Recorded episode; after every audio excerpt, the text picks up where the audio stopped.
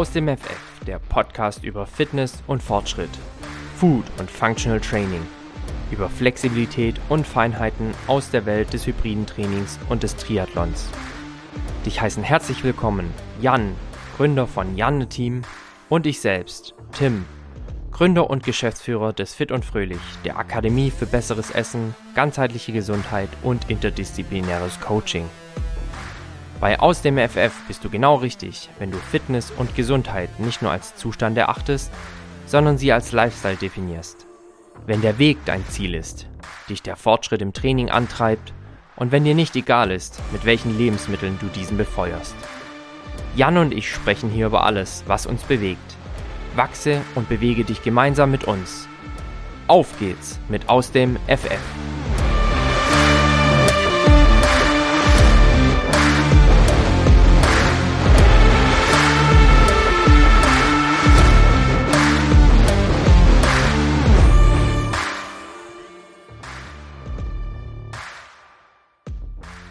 Happy birthday to you. Happy birthday to you. Happy birthday, lieber Jan. Happy birthday to you.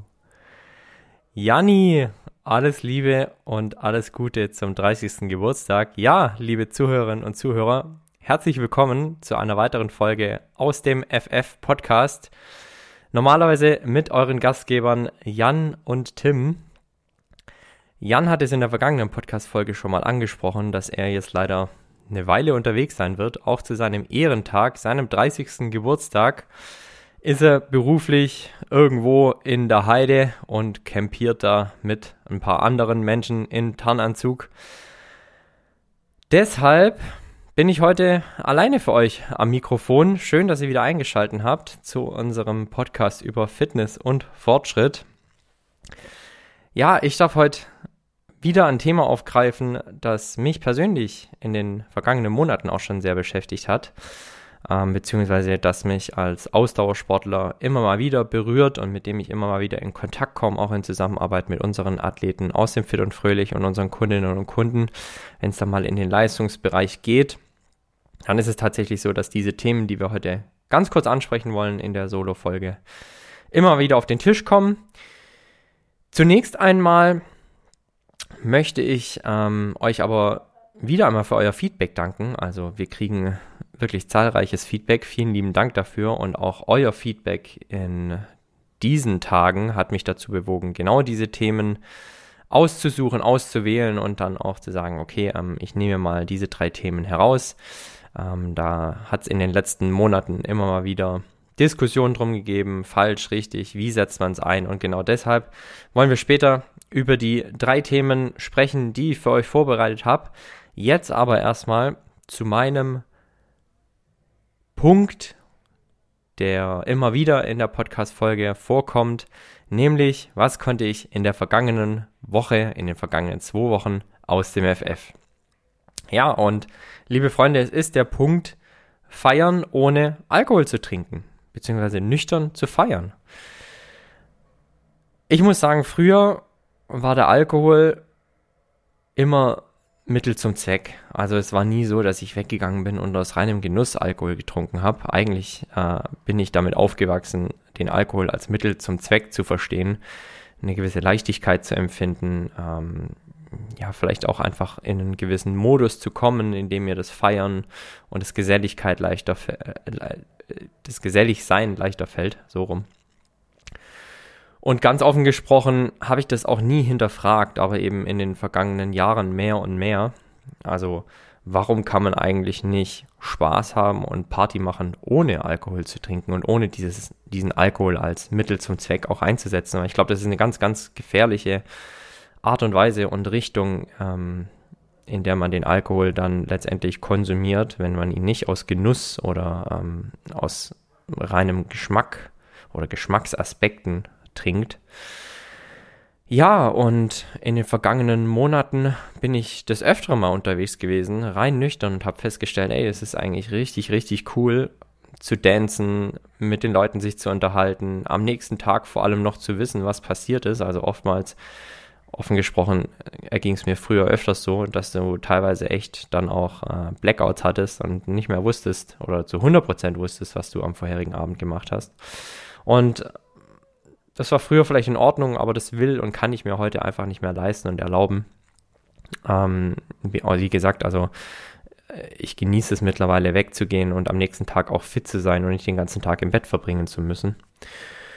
Und daher versuche ich es immer mal wieder und ich glaube auch das ist vielleicht eine Übungssache, einfach zu sagen, hey, ich probiere mich immer mal wieder aus und ermutige mich euch auch dazu, ohne Alkohol abends zu konsumieren, einfach unter die Leute zu gehen, in die Clubs zu gehen, zu feiern zu gehen. Ähm, ja, und genau das gleiche habe ich am vergangenen Wochenende getan, beziehungsweise an diesem Wochenende. Ich war nüchtern unterwegs, selbst mit Freunden, die es ganz gut haben krachen lassen, war das echt richtig, richtig lustig. Ich muss sagen, obwohl ich safe nur Wasser getrunken habe, habe ich mir am Ende sogar selber ein bisschen betrunken gefühlt. Also ähm, es geht ohne und das will ich euch mit meinem Punkt hier auf den Weg geben. Probiert selber mal aus und testet mal, wie das Feiern ohne Alkohol ist, ohne Drogen überhaupt. Ähm, also da zählen natürlich nicht nur Alkohol dazu, sondern auch äh, anderes Zeug, was man sich einwerfen könnte. Versucht's mal ohne, das ist wirklich eine richtig coole Erfahrung und mir hat es gestern wieder mal die Augen geöffnet, wie cool das eigentlich sein kann. Ähm, was nicht heißen will und muss, dass ich das gänzlich ausschließe, in Zukunft mal wieder was zu trinken, wenn ich abends weggehe. Aber ähm, es ist nicht die Grundvoraussetzung dafür, unter Leute zu gehen. Also ich würde nie sagen, ey, ich gehe heute Abend nicht mit, weil ich will nichts trinken, sondern dann würde ich halt sagen, ey, ich gehe nicht mit, weil ich platt bin, weil ich eine anstrengende Woche hatte. Ähm, aber das Argument entfällt tatsächlich in Zukunft, weil ich gemerkt habe, doch, dass es auch richtig, richtig cool sein kann, seine Umgebung und sein Umfeld wirklich auch richtig gut und konkret und nicht nur verschwommen wahrzunehmen, äh, sich am nächsten Tag an alles erinnern zu können. Vielleicht dann auch mal ein bisschen länger liegen zu bleiben, das ist ja dann kein Thema, wenn man spät heimkommt, dann äh, sollte man natürlich auch äh, schon noch sein ein oder anderes Stündchen länger schlafen. Aber eben nüchtern sein, fit sein am nächsten Tag, um dann direkt wieder durchstarten zu können. So ging es mir heute auf jeden Fall. Äh, ich war heute fit und war munter und habe keinen Kater und gehe später auch noch eine Runde trainieren. Von daher alles gut am heutigen Sonntag, am katerfreien Sonntag. Mein Learning aus den vergangenen 14 Tagen, was konnte ich aus dem FF nüchtern feiern gehen? Ja, liebe Leute, lasst mich gleich in die Themen, in die schon angesprochenen Themen einsteigen. Ich hatte es ja angekündigt. Themen aus dem Ausdauersport, vor allem aus dem Triathlon und Radsport, die ähm, heute auf meinem Schreibtisch liegen und mit denen ich gerne oder über die ich gerne berichten würde. Ich werde diese Episode unter die drei Ks stellen, nämlich Kohlenhydrate, Koffein und Ketone. Und anfangen möchte ich ganz gerne mit Kohlenhydraten, also eigentlich der Treibstoff für unsere Ausdauerleistungen.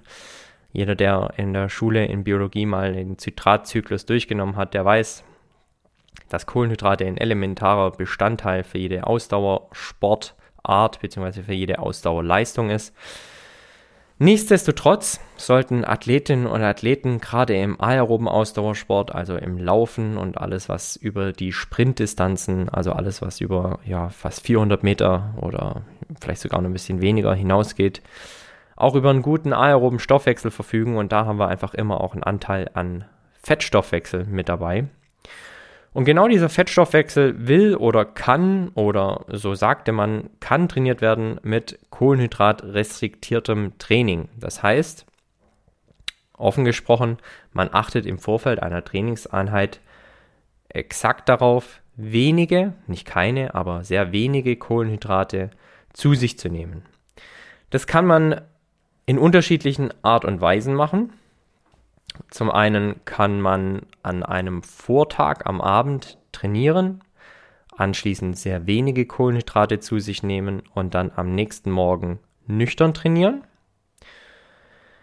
Die zweite Möglichkeit ist die sogenannte Sleep Low Methode. Das heißt, ohne jetzt am Vortag nochmal explizit zu trainieren, verzichtet man einfach am Tag davor auf die Kohlenhydratzufuhr, schläft dann quasi low, also mit lowen Kohlenhydratspeichern und geht am nächsten Morgen exakt auch nüchtern trainieren, also ohne Zufuhr von Kohlenhydraten im Vorfeld. Es gibt manche Athletinnen und Athleten, die vorher vielleicht noch einen Bulletproof Coffee, also einen schwarzen Kaffee mit Kokosöl und vielleicht etwas Zimt zu sich nehmen, um da im Fettstoffwechsel zu bleiben. Aber ähm, davor dann nichts mehr zu sich zu nehmen und dann ins Training einzusteigen und dieses Training dann auch in einem Low-Intensity-Bereich, also geringe Belastung in einem Grundlagenbereich durchzuführen. Das war der zweite Ansatz. Der dritte Ansatz ist ein klassisches Nüchtern-Training.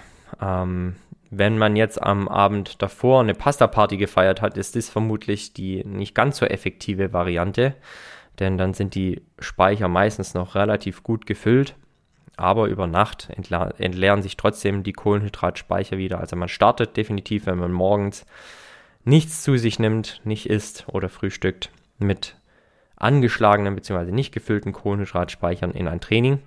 Und auch das wäre eine Methode, die äh, Kohlenhydratspeicher dort weiter zu trainieren, die Aufnahme zu trainieren, aber auch den Fettstoffwechsel zu trainieren. Und die vierte Methode wäre eine sogenannte Recover Low Methode. Das heißt, man trainiert ganz normal mit gegebenenfalls Kohlenhydratzufuhr vor dem Training und achte dann aber nach dem Training drauf, dass man nicht direkt nach der Einheit wieder Kohlenhydrate zuführt, was man ja normalerweise aus regenerativen Aspekten tun sollte. Nein, da geht man her und sagt, ich verzichte bewusst auf die Zufuhr von Kohlenhydrate, um diesen Fettstoffwechselprozess, um das Laufen des Fettstoffwechsels einfach noch ein bisschen weiter hinauszuzögern. Genau diese Methoden wurden in einer Meta-Analyse aus 409 Studien untersucht. Das Ganze hat man im Zeitraum Frühjahr 2021 gemacht, also letztes Jahr knapp, äh, über ein Jahr ist die Studie jetzt alt. Durchgeführt von Caspar Dane Gale und Lars Naibo. Und die haben sich diese 409 Studien angeschaut und sind zu folgendem Ergebnis gekommen. Und zwar, dass insgesamt durch den Einsatz der Kohlenhydratrestriktion kein Effekt, also überhaupt kein Effekt gegenüber kohlenhydratbasiertem Training festgestellt werden konnte. Also eine relativ große, groß angelegte Analyse von 409 Studien hat man eben reingeschaut und hat gesehen, aha, die Athleten verbessern sich eigentlich nur in wirklich individuellen Fällen, die eventuell gar nicht durch die Kohlenhydratrestriktion begründet sind, sondern durch andere Geschehnisse, durch andere äußere Faktoren, die der Athlet, dem der Athlet eventuell unterlegen ist. Und die offizielle Stellungnahme lautet dann, keine dieser Studien liefert eine Begründung von physiologischen Mechanismen für etwaige Verbesserungen in den Leistungstests. Diese Tatsache verdeutlicht, dass bisher keinerlei fundierte Kenntnis über Physiologie herrscht, die den Anpassungsprozessen dieser kohlenhydratrestriktierten Prozessen zugrunde liegen. Sprich, niemand weiß nichts. Und genau aus diesem Grund, und ich war früher ein, früher ein sehr starker Verfechter des nüchtern Trainings am frühen Morgen, genau aus diesem Grund sollte man schon sehr stark darauf achten, ob man morgens direkt aus dem Bett geht und eine Trainingseinheit einlegt. Ich kann total verstehen, wenn das einfach aus Grund, auf Gründen des stressigen und hektischen Alltags nicht anders geht, also wenn man morgens schon seinen Sport gemacht haben möchte, bevor man eigentlich zur Arbeit geht. Aber bedenkt dabei immer folgende Punkte. Die Einheiten sollten auf keinen Fall länger als 90 Minuten dauern auf nüchternem Magen, tendenziell sogar eher in Richtung der Stunde gehen. Und dann bitte nicht in den hochintensiven Bereich gehen, sondern wirklich in einem Low-Intensity-Bereich, also ein lockerer Lauf, ein lockeres Radfahren, ein äh, Krafttraining, das nicht allzu intensiv ist. All das würde funktionieren in einem Zeitraum von circa 60 bis 75 bis maximal 90 Minuten. Und danach bitte auch aus Gründen der Stressreduktion, der physiologischen Anpassungsprozesse wieder Kohlenhydrate zuführen im angemessenen Rahmen. Das Nüchtern-Training am frühen Morgen hat vorwiegend zwei relativ kritische Punkte. Wir kommen da gleich auch nochmal drauf. Ähm, aber einer ist auf jeden Fall, gelehrte Kohlenhydratspeicher am frühen Morgen bedingen immer, dass der Körper sich seine Energie aus anderen Makronährstoffen ziehen muss. Im Bestfall sind es Fette, aber oftmals sind es auch einfach Proteine. Und wir sind dann schnell in der Proteolyse, also dem Abbau von Proteinen. Und das ist natürlich der Worst Case für jeden Kraftsportler, ähm, wenn Proteine, sprich Muskulatur, abgebaut wird, um Ausdauerleistungen aufrechtzuerhalten. Gerade für Leute, die eh schon einen relativ geringen Fettanteil haben, ähm, ist das was, worauf man tatsächlich Acht geben sollte, Acht ähm, ja, oder darauf Wert legen sollte, zu schauen, dass da nicht zu intensiv trainiert wird und das gegebenenfalls morgens doch vor einem Lauf nochmal schnell ein kleiner Zuckerschub erfolgen sollte, um den Fettstoffwechsel ähm, zum einen in Gang zu bringen, aber auch dafür zu sorgen, dass der Körper neben Proteinen noch was anderes zu verstoffwechseln hat. Ja, so viel zum Thema nüchtern Training bzw. Kohlenhydrat angepasstes Training oder Kohlenhydratrestriktion vor dem Training. Das erste K wäre somit abgearbeitet. Kommen wir zum zweiten großen Punkt, Koffein. Auch da ähm, liegt meinen folgenden Aussagen eine Studie zugrunde. Und zwar die International Society of Sports Nutrition hat die Studie Caffeine äh, and Exercise Performance herausgebracht. Studienleiterin war da Nancy S. Guest. Und die haben die aktuelle Datenlage im Januar 2021 herauskristallisiert und herausgefiltert und ja, sie treffen zum Koffein durchweg positive Aussagen. Also vorweggenommen das Ergebnis, Koffein kann tatsächlich zur Leistungssteigerung in Ausdauersportarten beitragen. Die optimale Dosierung für Koffein liegt hierbei äh, circa, bei circa 6 Milligramm Koffein pro Kilogramm Körpergewicht. Das heißt, äh, bei circa 80 Gramm oder 80 Kilogramm Körpergewicht mal 6 sind wir bei 480 Milligramm. Und die sollten im Bestfall eine Stunde vor der Belastung eingenommen werden. Und dann zeigen sich in Studien hinsichtlich der Leistungsfähigkeit und aber auch der Schmerztoleranz die besten Ergebnisse bei den untersuchten Probanden. Und dabei, und das finde ich eigentlich auch recht spannend, ist es eigentlich relativ egal, in welchen Art und Weisen man diesen Koffein zu sich nimmt. Also sei es die Tablette, sei es ein Energy Drink, sei es Kaffee. Alle Formen sind hier angebracht und können hier äh, genutzt werden, um den Koffein oder das Koffein in den Körper zu bringen. Sprich, Hauptsache es ist Koffein, kann auch aus grünem Tee kommen, aus Kaffee, aus Espresso. Und das eine Stunde vor dem Wettkampf und man kann damit rechnen, dass es einen positiven Effekt auf die Leistungsfähigkeit haben wird. Zwei Punkte hierzu noch. Es gibt mit Sicherheit sogenannte Non-Responder, das heißt Menschen, die auf Koffein nicht reagieren. Das heißt, sie haben einfach ähm, entsprechende Rezeptoren nicht ähm, und spüren somit keinen Einfluss von Koffein auf die Leistungsfähigkeit oder auf die subjektive äh, Leistungsfähigkeit beziehungsweise die Wahrnehmung in einem Wettkampf. Punkt 1.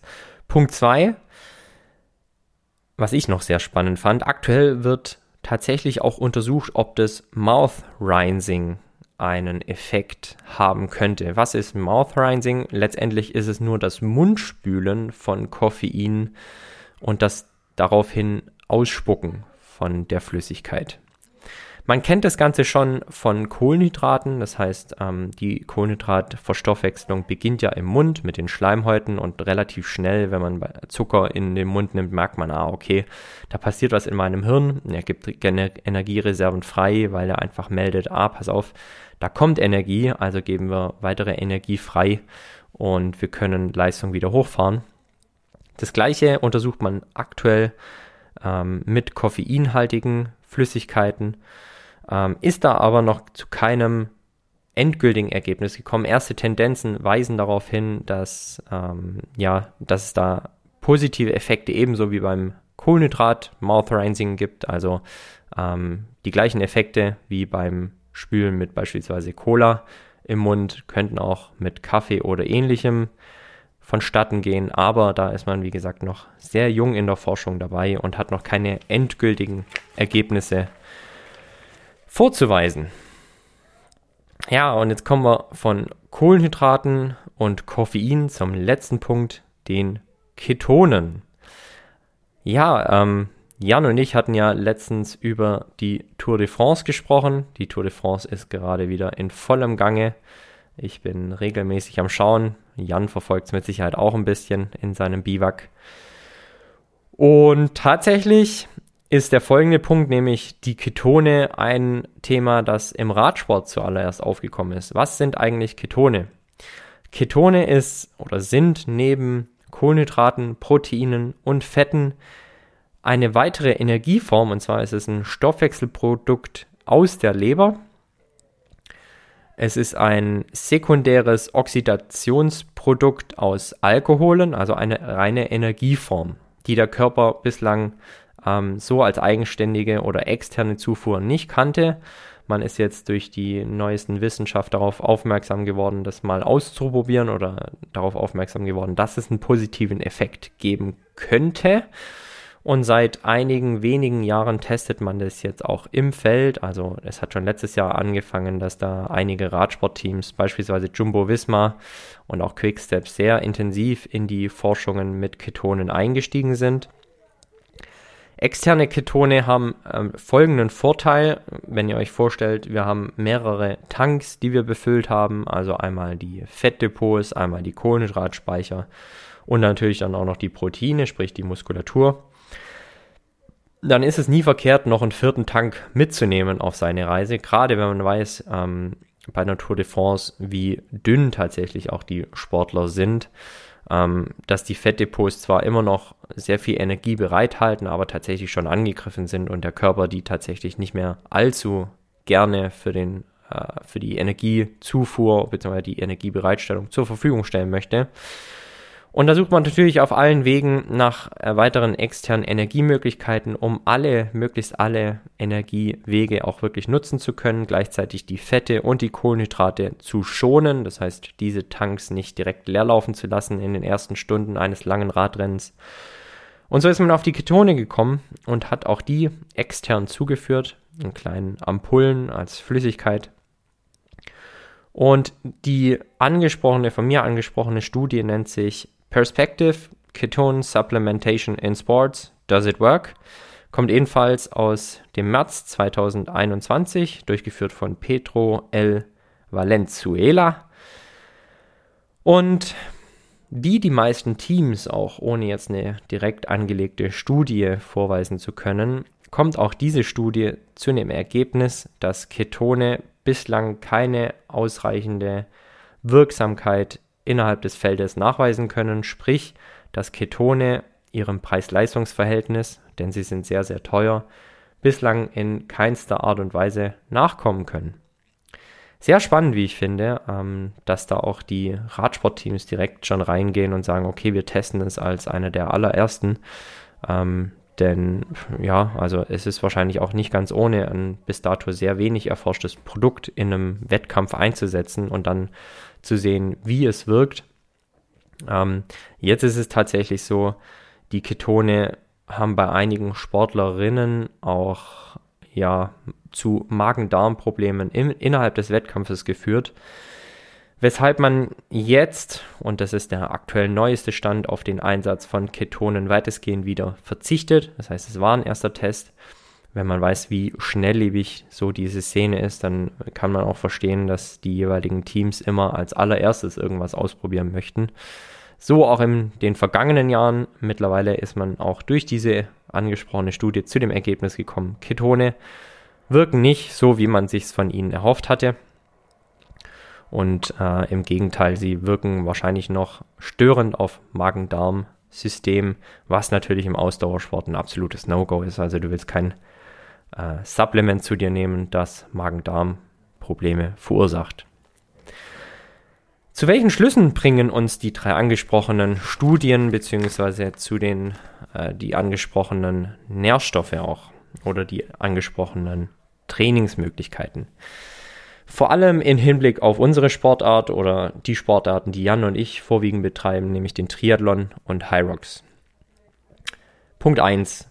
Stressor und unbelegt Leistung steigern bzw. keine positiven Ergebnisse bringen das Nüchtern-Training bzw. das Kohlenhydrat-reduzierte Training in regelmäßigem Ausmaß. Ich denke schon, und das haben auch viele Athletinnen und Athleten über die Jahre jetzt so bewiesen, ein gut funktionierender Fettstoffwechsel ist key, aber den trainiert man vor allem mit langen, wirklich langen Ausdauereinheiten, sprich einen langen Lauf in der Marathonvorbereitung beispielsweise oder lange, wirklich sehr lange Radausfahrten über 5, 6 Stunden im Grundlagenbereich. Das sind die Trainingseinheiten, die es für einen funktionierenden Fettstoffwechsel braucht.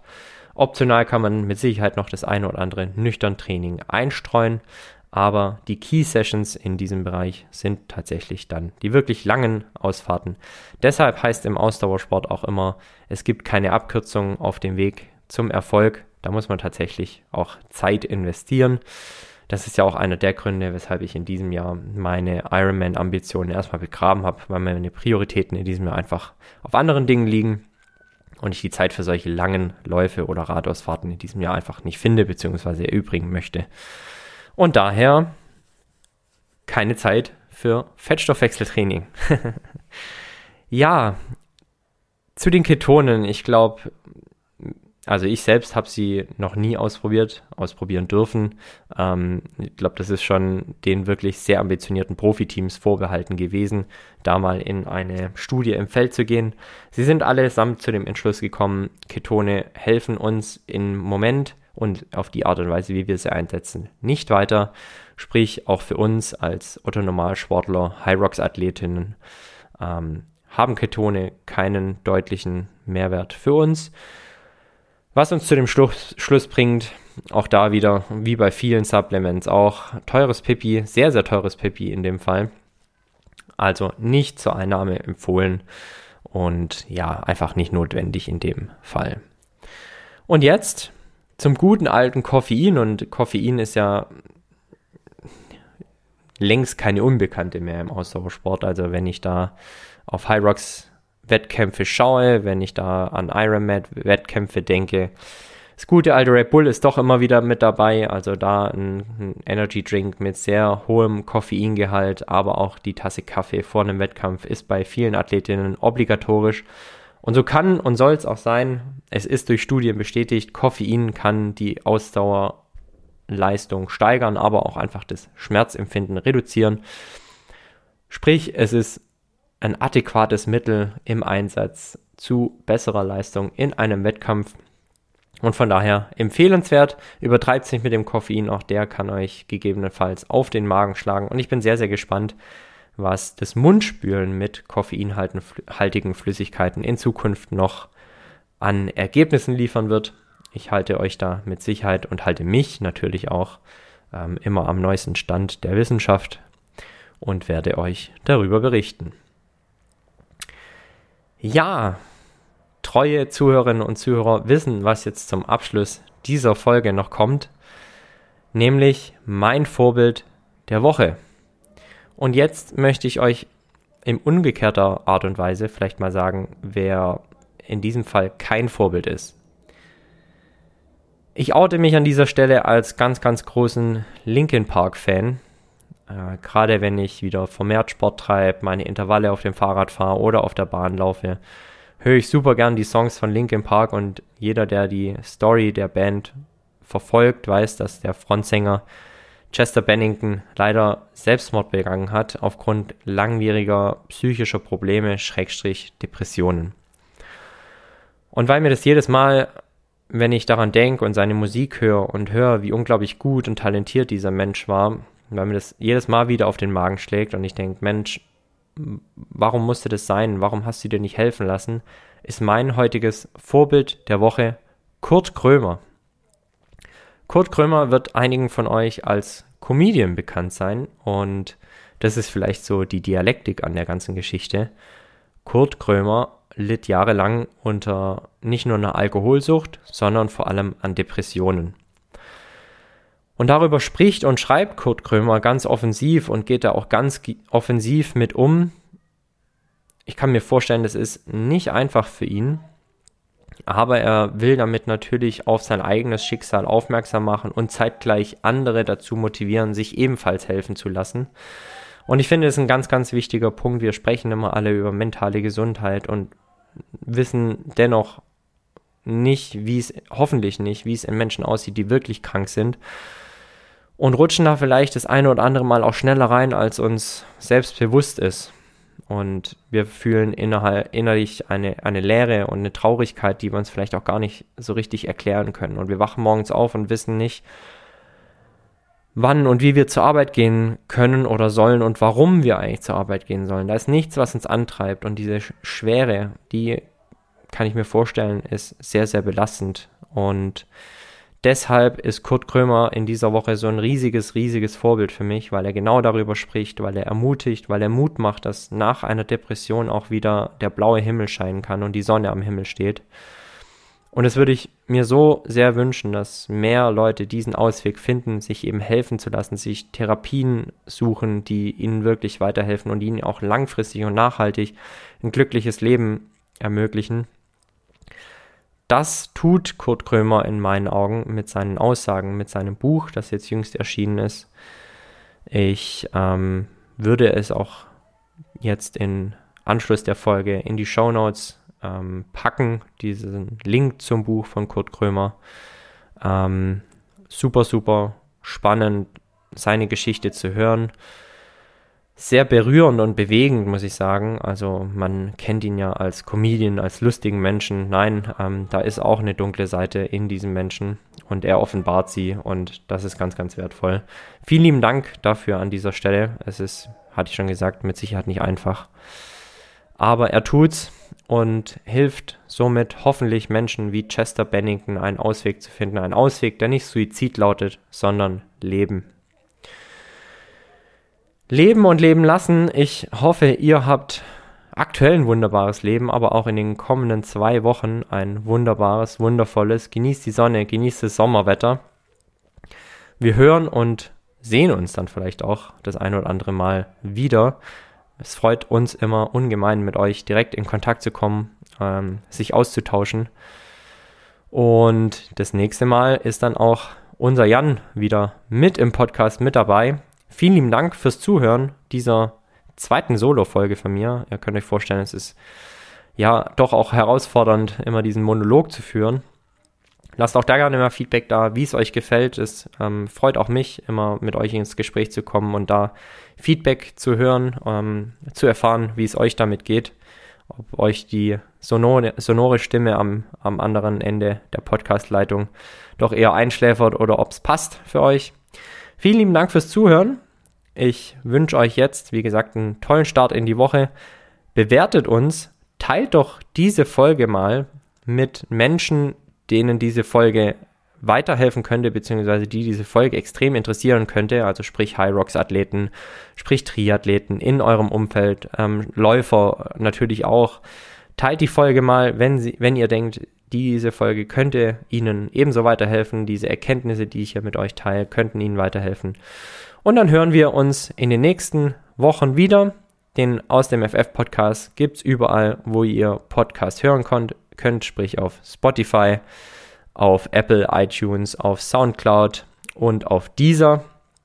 Und natürlich auch unseren YouTube-Kanal ganz gerne mal auschecken und auch da den Aus dem FF Podcast regelmäßig hören.